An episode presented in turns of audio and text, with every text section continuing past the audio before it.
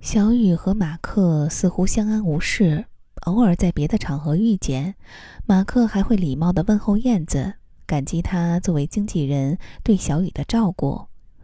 燕子也报以温柔的微笑。我问燕子：“既然马克如此不堪，为什么放任小雨去受伤害？”燕子沉默很久，说：“每个人都有自己的宿命。”我们不能要求小雨像我们期待的那样美好下去，多受伤害才会懂得自救，不能每次都靠我们。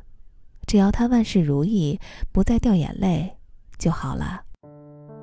再说，我看人的确也不是每次都准。他有些伤感。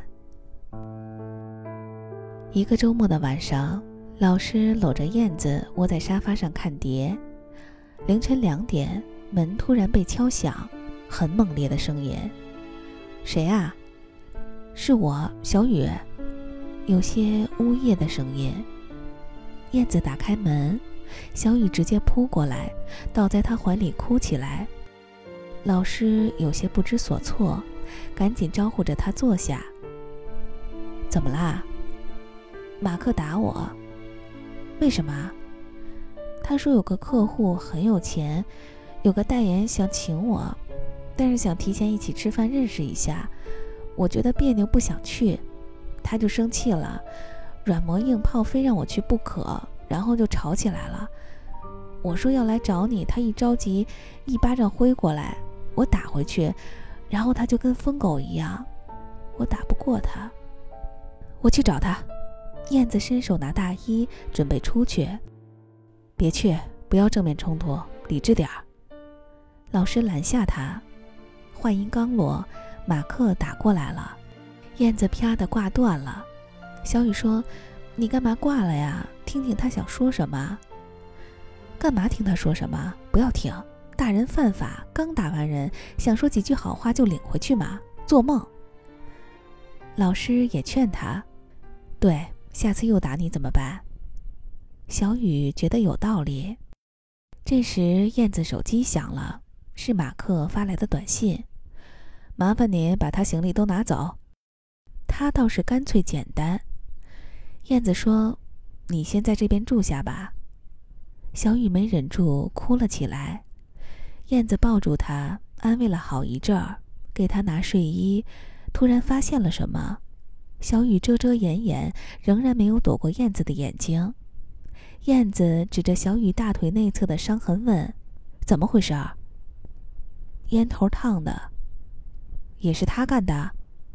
啊，什么时候的事儿？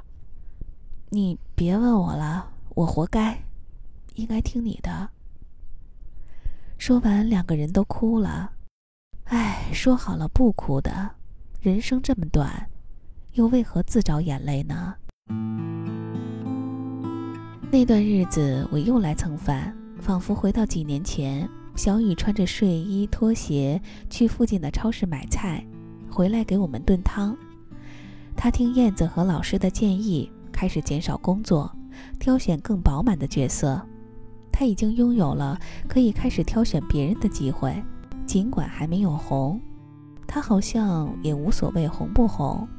锦衣玉食、众星捧月都不是他的企图。如果有一天我不能拍戏，就去做个阿姨，也没有什么不可以。小雨总是这么乐观，没有企图心，这是燕子疼她的原因。那段日子很甜美，无忧无虑。小雨也学会了做马卡龙，抹茶、草莓、巧克力，不同口味。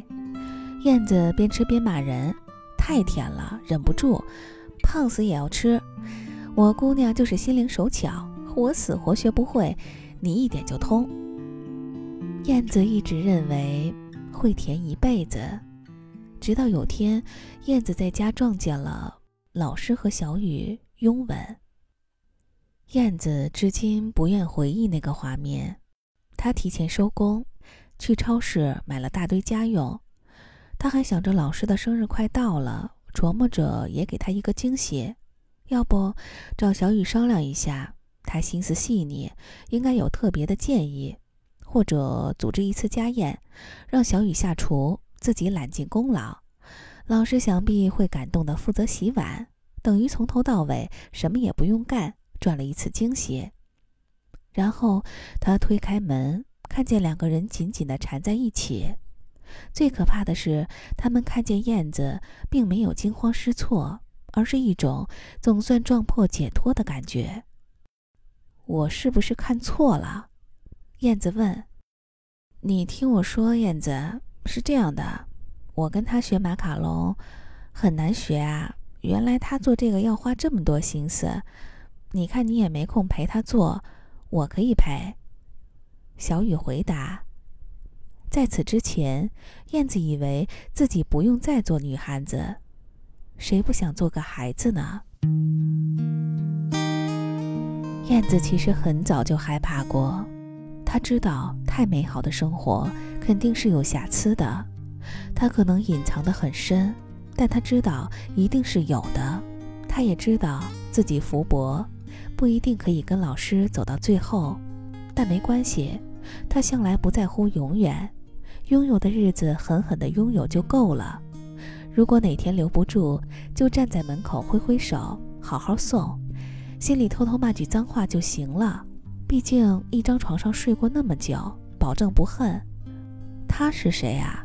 他可是微博上牛气哄哄的燕公子，铁打的女汉子，流水的男人，他 OK 的。只是没想到把这一切拿走的那个人是小雨。第二天，燕子就搬走了。那段时间，他好像失去了半条命，每天醉得像一把从水里捞起来的海藻，窝在沙发上不能动弹，想起身却吐在地毯上，没站稳又一头栽倒在地上，狼狈得像一个败将。他不让我去找小雨，当然我还是去找了。这个故事原本不应该这么草草收尾啊。我敲开门时，小雨穿着性感的睡裙，真漂亮。她已然成了这间公寓的女主人，手里拿着一个橙子，边吃边靠在墙边跟我聊，没有打算请我进去坐。她有些任由我处置的神情，说吧，我锅里还炖着鸡，聊不了太久。我说你为什么要这样呢？小雨露出纯真的笑。因为在这里的生活真的很甜美，老师很好，体贴入微。我想了很久，除了这么做，没有别的办法让我可以一直过得这么甜美。我现在都演不了哭戏了，哭不出来啊！这么好的生活，哭啥呢？我说你可真无耻。小雨说：“不无耻点儿怎么活？”我说：“燕子帮了你那么多。”可是他也抽了成呀，我没有白让他为我忙活。小月，你怎么变成这样了？吃过了马卡龙，谁还想过以前的苦日子？我离开的时候，小雨靠在墙边看着我笑。有空过来吃饭吧，跟以前一样，只是他不在了。我说再见，他也挥挥手，好像是两个老朋友平静的道别。燕子过了很长时间才缓过劲儿来，立刻切换至女汉子频道，不问儿女私情，开始赚钱赚名，声称要报复全社会，玩遍天下美男。他彪悍过人，伤不死，便可以进化得更强大。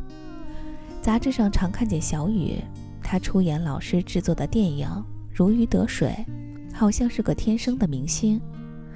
报纸上看他的新闻。始终不肯承认与老师的绯闻，坚称单身，还开玩笑让记者帮他找男朋友，被记者赞扬情商过人。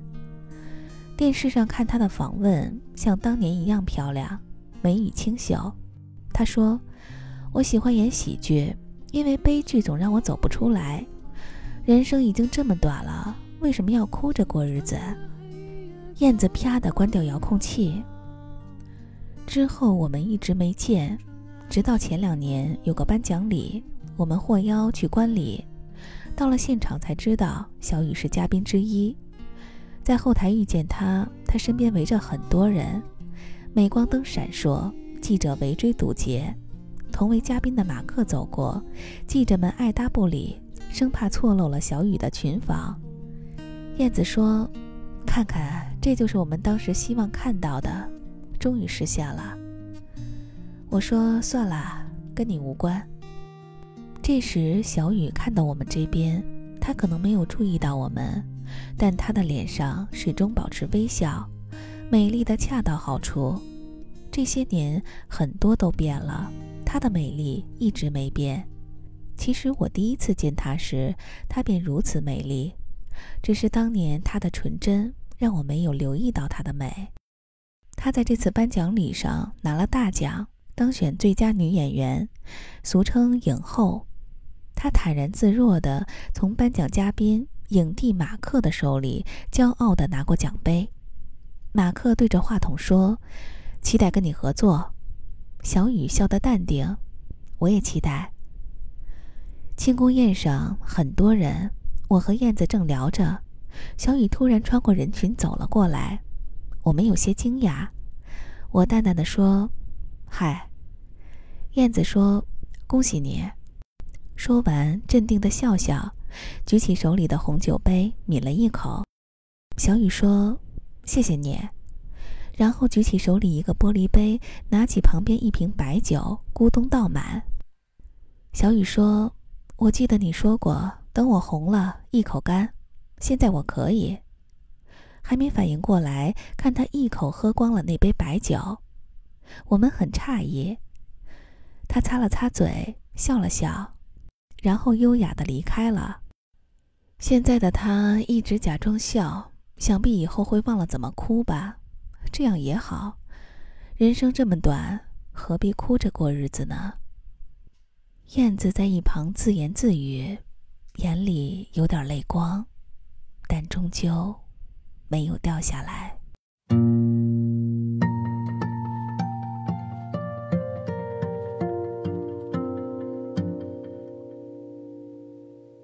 西窗的雨，轻轻的吟唱，那美丽年华，今向何方？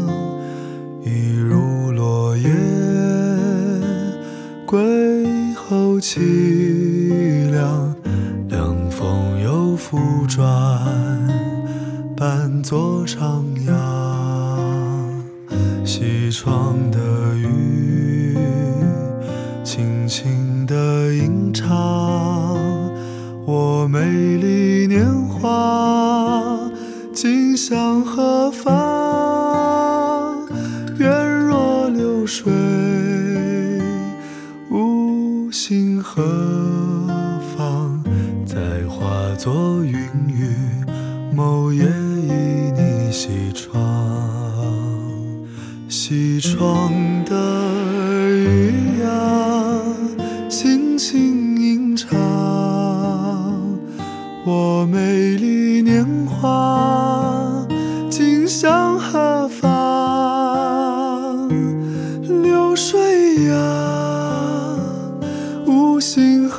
方？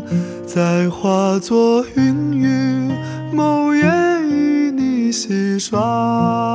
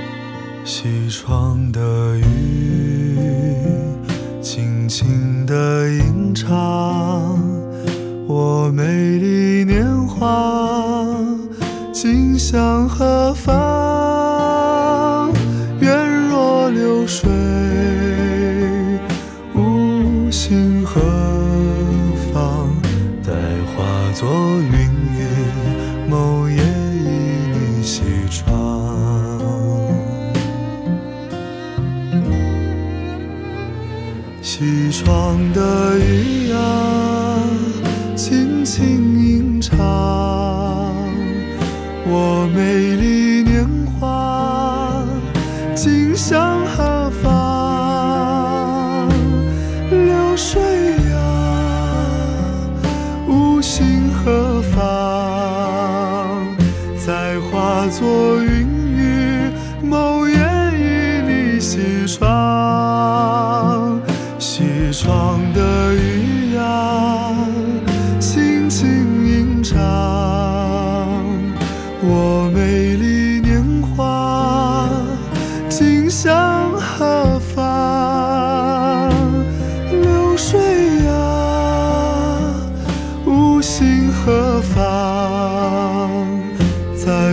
化作云雨，某夜与你西窗。再化作云雨，某夜与你西窗。